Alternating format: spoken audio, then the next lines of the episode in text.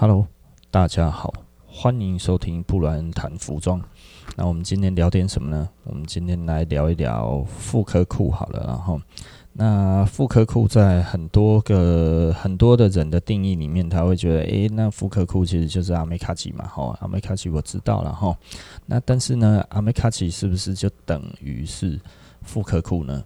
好，我觉得这其实是一个很有趣的一个一个名词上面的一个。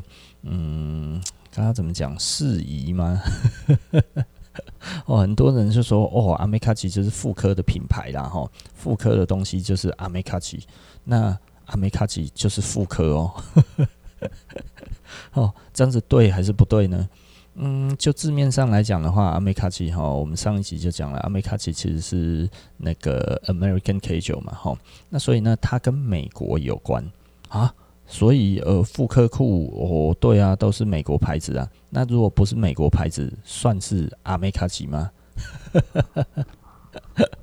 哦，所以很多人哈都已经把一些呃其他的感觉都放进去之后，然后就会变成说，哦，这个其实是阿美卡奇。然后，嗯，我觉得要看广义来看，或者是狭义来看，然后就字面来看的话，实际上要符合阿美卡奇的东西，至少一定要是美国品牌嘛，哈。广义来看的话，就是 OK，只要复刻就可以了，或者是只要有历史就可以了，或者是只要是欧美的历史就可以了。然后现在扩展到，我觉得阿美卡奇好像已经有一点到了日本的历史也可以的感觉，吼。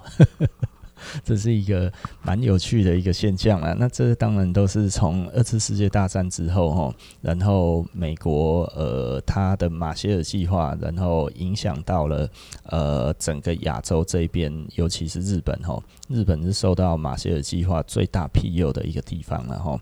虽然美国从来不承认有所谓的马歇尔计划，那马歇尔计划其实就是一整串的文化侵略。那所以呢，简单的来说哈，那就是文化侵略过后，当然美国文化就深植人心嘛。尤其是在战后的日本，它真的是哦，到处都看得到美军，跟我们以前其实台湾也是一样的意思哈。台湾那个时候哦，你去看以前的那一些影片什么，大家看到美国大兵吼，拢就欢喜耶，为什么呢？因为就有糖果可以吃，呵呵，你只要跟着美国大兵，美国大兵就会给你糖果吼，然后给你给你东西这样子吼，然后会把你抱。起来玩这样子哈，这个就是以前的人对于美军的这一些的概念哈，那这个就会造成所谓的呃，该要怎么就是阿美卡奇的起源，然后在整个呃亚洲地区都是这样子。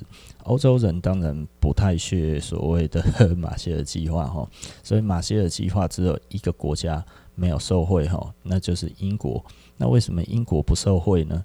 因为美国就是要打击英国，所以才有马歇尔计划的啊。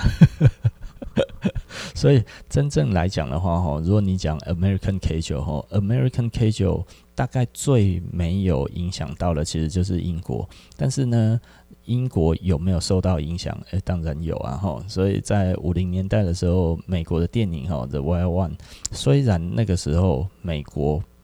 不会援助英国，甚至哈要拖垮英国的经济哈，叫那个英镑哈贬值，然后这样子呢，呃，英国的偿债能力就降低了嘛哈，那所以英国那个时候就不选择以出口为导向，那英国选择什么东西来作为它重建的？导向呢，就是英国就做内需，扩大公共内需哈，就是开始重建，并且大量的重建，然后重建的话就是在本国经济嘛哈，所以他用本国的力量，然后让这个经济复苏起来哈，然后呃去摆脱那个美国的制裁，因为如果如果英镑在那个时候。它呢一直不断的生产产品外销，这一点来讲的话，它根本它的汇率太低哈，低到它根本就不会赚到钱，所以它不如用这个方式哈，去去扩大它自己的公共公共建设之后呢，然后呢成为世界上第一个哈用公共建设呢，然后达成那个经济复苏的这个呃嗯。该要怎么讲？创新的做法，然后那所以这是从英国开始的。那那当然，美国那个时候当然也还是有文化侵略，就是诶强势的这些美国的美国的那个文化嘛，就包含着 Wild One 哈，马龙白兰度哈，用那个用那个意大利人哈。然后演一个美国的坏小子，是不是哈？然后飞车党，哇靠，这样子要席卷哦全世界。马龙白兰度那个时候实在是太有名了哈，就是一个坏小子哈，他演什么都是坏的哈，因为他还演很多坏人呢哈。欲望街车里面真的不是个好人啊，呃，打老婆干嘛？后来还要杀老婆哈，啊那那丢了哦。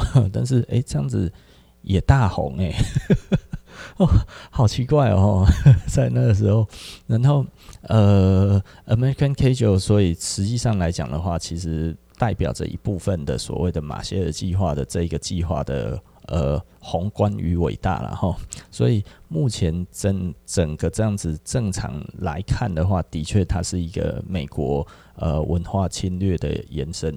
那我喜不喜欢呢？我还是蛮喜欢的。虽然我知道它的本质是文化侵略了，但是以目前来讲，变成一个生活状状态来说的话，其实我觉得，嗯，没有什么不好。所以呢，你会觉得哈，就是你们这种殖民主殖殖民地那那那一种被殖民的 人的思想哦，所以脑袋里面哦，看被控制的还这么开心，嗯，可是因为从小就认识这些东西，你现在说你不喜欢它，难道你要穿？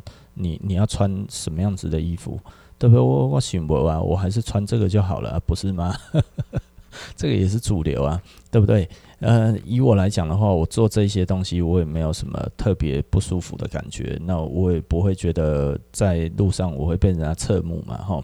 那当然，我接下来我会慢慢的想要做一些有文化、中国文化的东西，但是呢，这个是中国文化在美国发展的那一个模式，哈。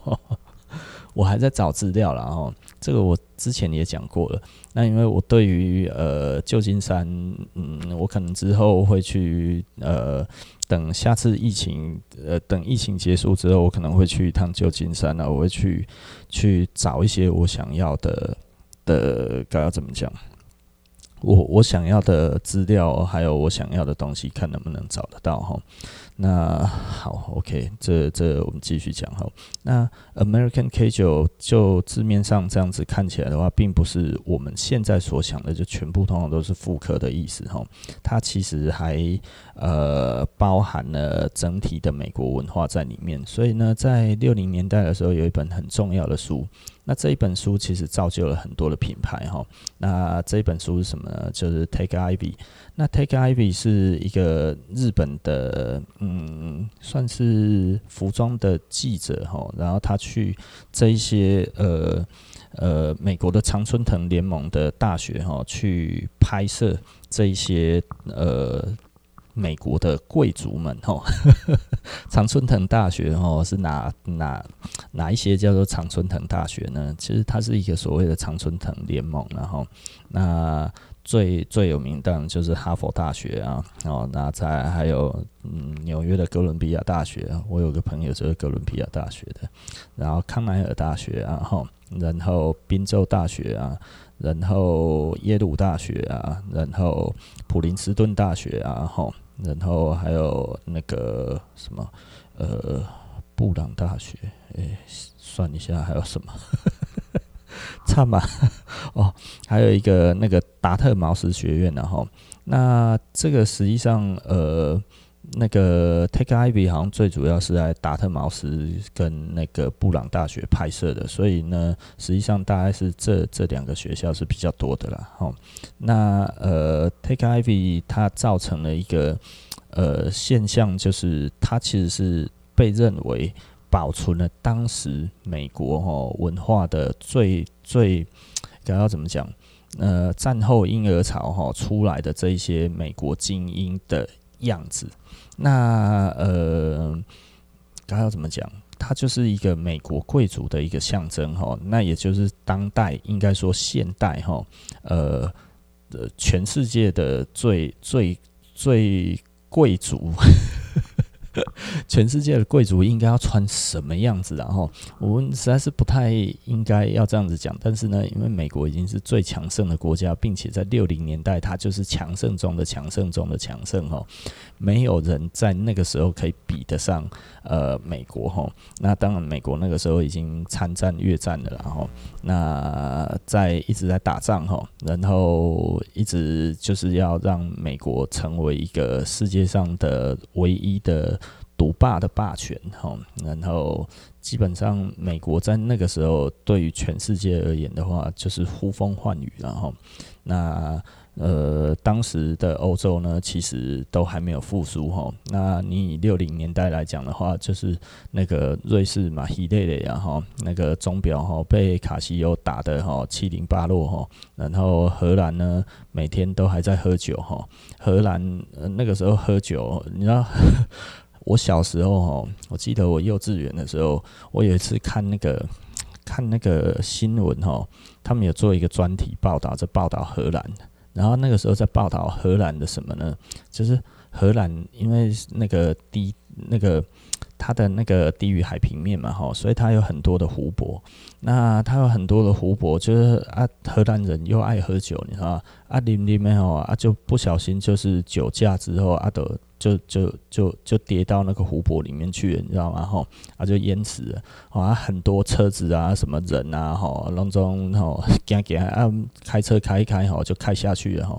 然后哈，就死了很多人。所以他们那个时候在倡导什么呢？就是后来就倡导。不要酒驾啊，然后呢，开始骑脚踏车。诶，所以呢，在八零年代初期的时候呢，他其实就开始该要怎么讲？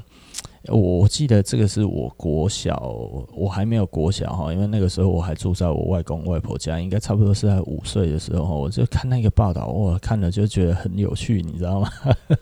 我把它从头看到完哦，就是你很难想象一个那个时候只在念幼稚园的小孩子哦，然后再看这个东西，然后还记到现在哦。然后其实那个就在讲说，呃，那个那个，因为那个时候哦，嗯，荷兰的酒驾的死亡哦，因为酒驾而死亡的人数是欧洲最高的。然后荷兰的政府哦，在当时。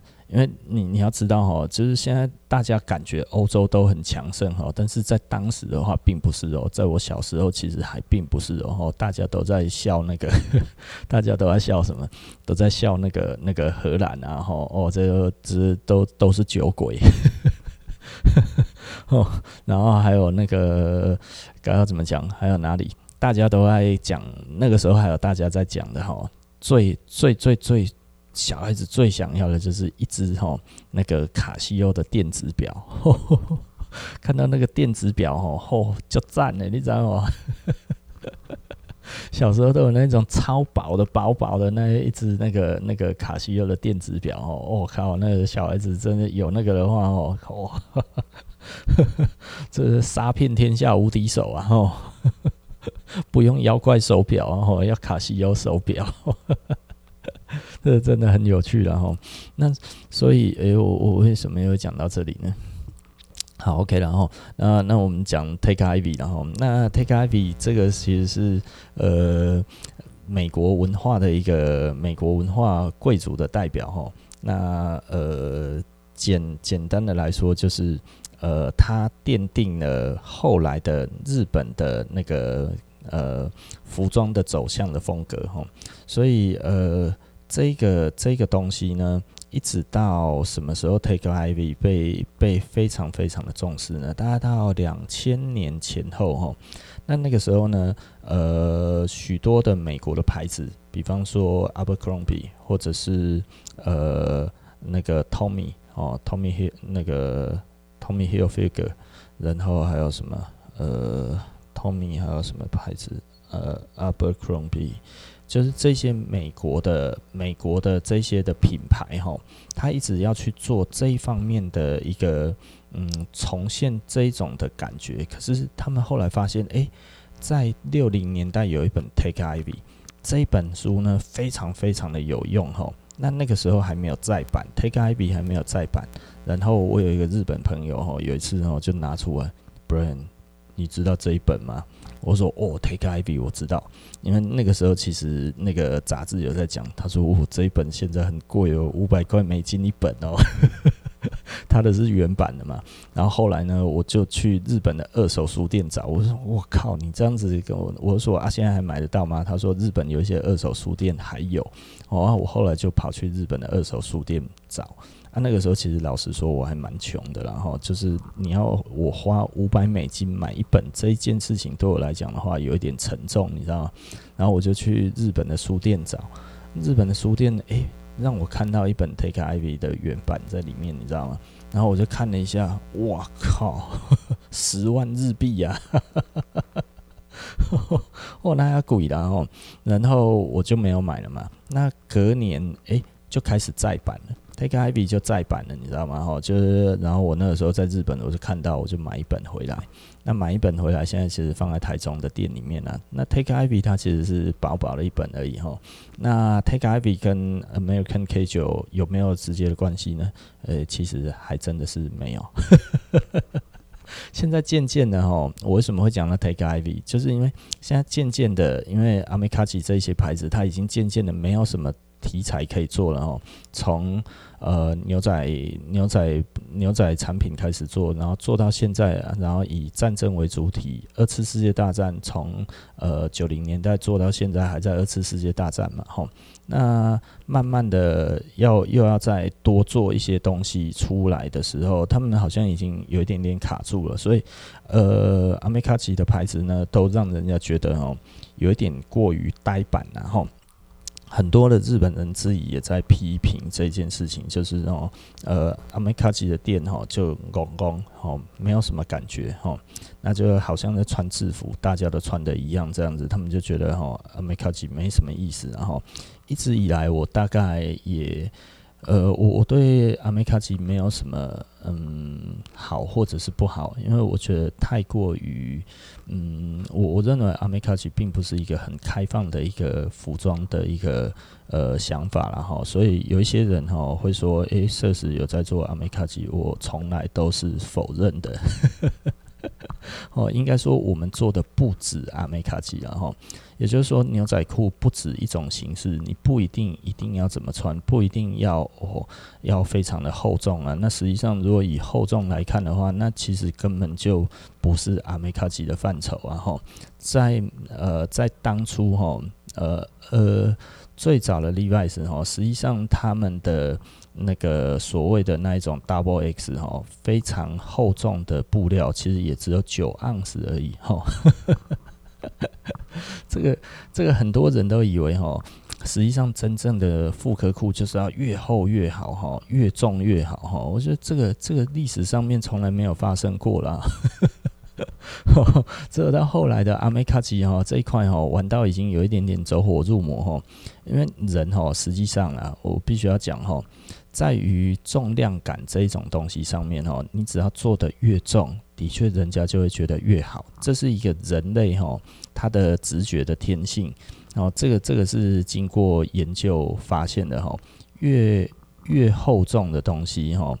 人本身一摸就会觉得哇，这个东西就是比较好的，拿起来沉甸甸的哈，就会感觉里面哈有装钞票，你知道吗？哈，就会觉得呢，布料呢当然是要越厚实，它的成本一定越高。你如果比较厚实，其实简单的讲，其实只有它的材料成本比较贵而已啊。但是细致度来讲的话，当然你以生产时间，时间就是金钱嘛，金钱其实有的时候还更贵一点的话，时间还更贵一点。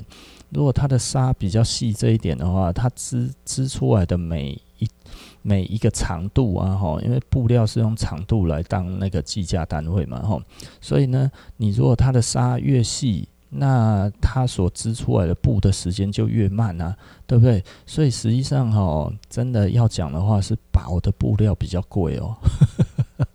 同样材质哦，你要把这个纤维碾成更细的这一种更细的纱来讲的话，是技术是更高的哈。所以呢，薄的布料技术含量比较高哈，粗的粗的布料、厚重的布料，其实技术含量。比较没有那么高哦，那用什么样子来看呢？它当然就以相同的布料来看的话，实际上是垂坠感越好的，那它通常来讲，它的布料就会越好。为什么呢？呃，因为你要达成垂坠感哈，必须要质量够，然后呢够轻，但是呢，呃，应该说够薄，但是并不轻，所以它会产生垂坠感，对不对？那呃，因为如果过轻的话，就会飘嘛。那飘的话就没有垂坠感了，是不是？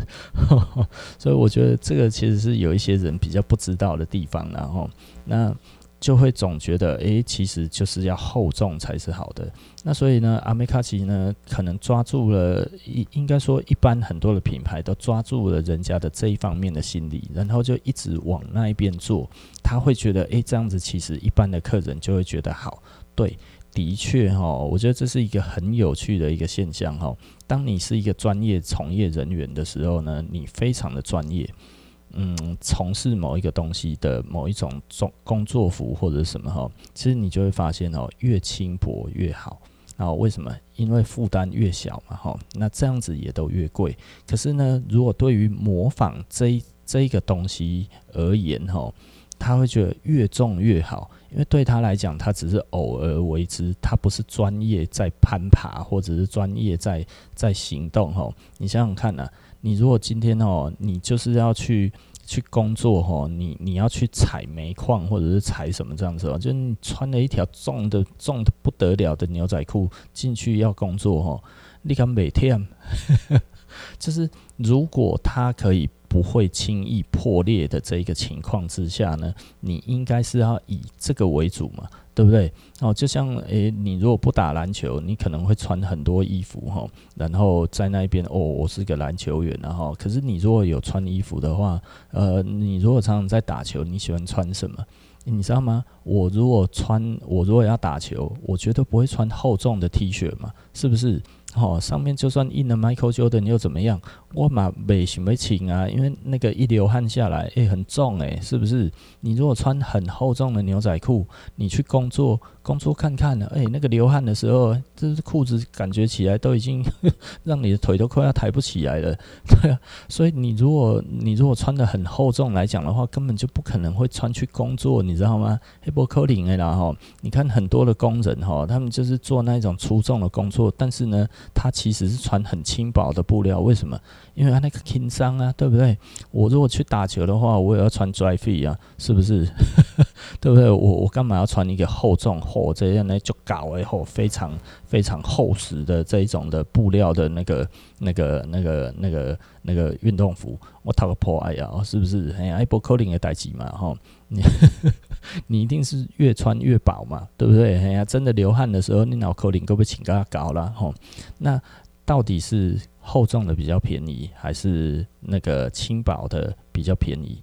当然是厚重的比较便宜啊，哈，所以我觉得这个其实是，如果你非以一个使用者的角度来看的话，其实你就中了这一种的心理的伎俩，哈，把东西做得越重，客人会越喜欢，这的确是成立的了，哈。所以有一些人就会觉得说，哈，哦啊，老板你怎么都怎样怎样这样子之类的，哈，你呃，你你一定是没有把东西做得很好，所以你才做那么薄。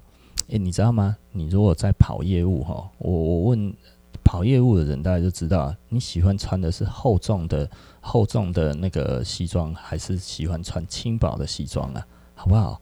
大部分哈有在跑业务的人应该都知道吧？我不请个轻薄诶，谁要穿那个厚重的啊？是不是？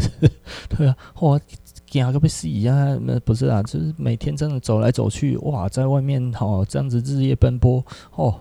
啊，这个时候你还穿很厚重的，等一下一进来的时候还要擦汗，对不对？给客户看到多不爽啊，对吧？哈，我们当然就是找都找轻薄的，然后最好外套先不要穿哦，快要进去的时候，诶，才从车子里面把它拿出来整理一下，拍一拍，哦，穿起来嚯，然后赶快进去。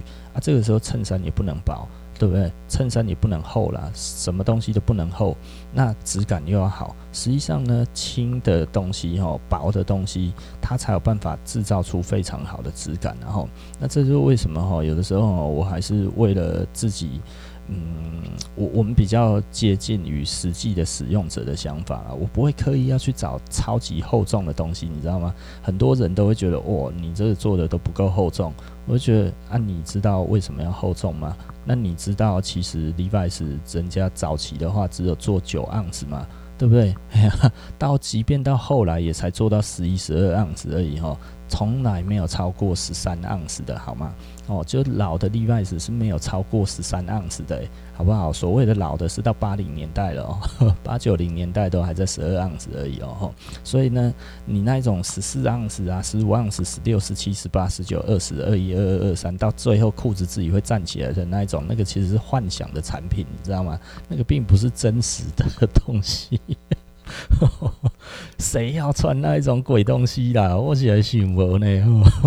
我我我们自己喜欢衣服的人哦，你说穿那一种东西，我紧接讨卡公公。我那一种布料应该是拿来做包包的才对啊。我觉得包包，我我是非常愿意拿这样子的包包。为什么？因为包包。它就不是随时在身上嘛，对不对？哈啊，厚重一点的话，免得给 K 掉还是怎样之类的。只要不会过重这件事情，我觉得当搭配那个是蛮好的。但是要穿在身上，我们真的要穿到那么厚重吗？对不对？有些人哦，这波够高了哈，我就觉得啊，你把它穿那么厚要干嘛？除了制造不舒服以外，我实在是感受不出来它还有什么其他的效果，你知道吗？哦，好了，我干嘛撸球撸白天哦？好，那那所以呢，我们纵观这样子来看的话，今天哦，我们聊到的大概就是 American Casual，其实源自于什么呢？源自于日本人对于那个美国的这个马歇尔计划的这种的向往，然后，那它的起源来自于就是到后来呢，类似这些妇科裤的品牌的老板，他们在九零年代出来现身说法的时候，他们其实讲的就是这个就。是他们啊、年轻的时候所喜欢的东西，他们小时候看着美军的这些的东西的感觉，他们觉得这个其实是他们所向往的，所以他们后来又做了这些东西。那为什么会做这些东西呢？就很简单，就是 Levi's 到八零年代以后就不做了，对不对？哦，八八二八三年、八四年左右，它的布边就已经停止生产了。那所以这让那个这让这些品牌有一个想法，就是诶。Levi's 不做，不然我来做，对不对啊？第一个这样子做的就是 Capital。那 Capital 做起来了之后呢，整个冈山的地区就生产了这一些的牛仔布。所以 Amekaji 一开始来讲的话，其实只限于牛仔而已吼。那到后来又增加了二战的元素，就这些 Real McCoy 什么这些再加进来之后，因为之前只有 Sugar Cane 嘛吼，那 Sugar Cane Capital 还有呃 Abisu。那 Ebisu 后来还衍生出 Forecon 嘛，吼，那 Forecon 其实之前是在三根鹰彦的名下的的麾下了，吼，那所以呃 Ebisu 之后，算 Ebisu 是也是一个非常早的一个复刻的牌子，但是他后来往欧洲发展，然后他就被认为不是阿美卡吉的范畴，这个好奇怪哦，为什么不是？所以有有一些人就会觉得阿美卡奇过于狭隘，然后那实际上的确以我的感觉，我也是觉得啊，那个阿美卡奇在于这一个世界上，他们在谈论这些东西真的是有一点点狭隘，然后所以我也不知道该要说什么嘞。啊，好，那我们今天聊服装，我们就聊阿美卡奇，就聊到这一边了，然后那呃，我等一下就会，现在是下午两点多了哈，那因为我还有一些些事情，然后我赶快再把这一篇把它放上去哈。那今天是路易斯哈，嗯，路易斯十三周年，那四点的时候我们要拍照哈，那呃，想要拍照的呢，或者是想要大家聚一聚的呢，我们也希望哦，现场可以。到很多穿路易斯的人哈，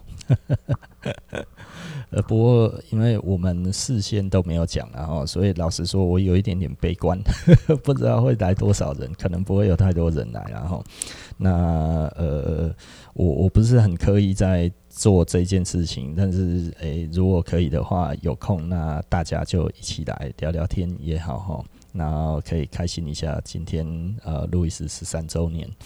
其实应该说，我每年都有一点点，嗯，忘记然后，忘记这件事情。然后呢，呃，就到了之后才突然想到啊，是要这样子哈。那去年的话我，我我比较早了哈。那但是呢，我觉得准备还是不够。那今年呢更不够，比较抱歉一点了哈。那但是诶、我们还是拍个照这样子。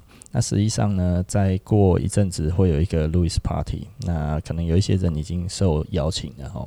那路易斯 Party 的话，我们大概就不是在十二月一号，因为我们在找一个假日。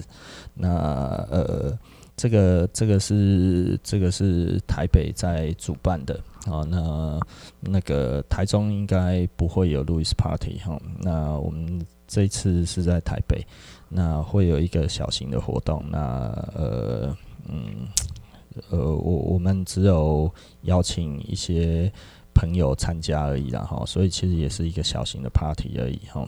那如果真的很有兴趣要参加的，也可以联络一下台北的 Sirs 哈。那呃，跟他们呃询问一下详情。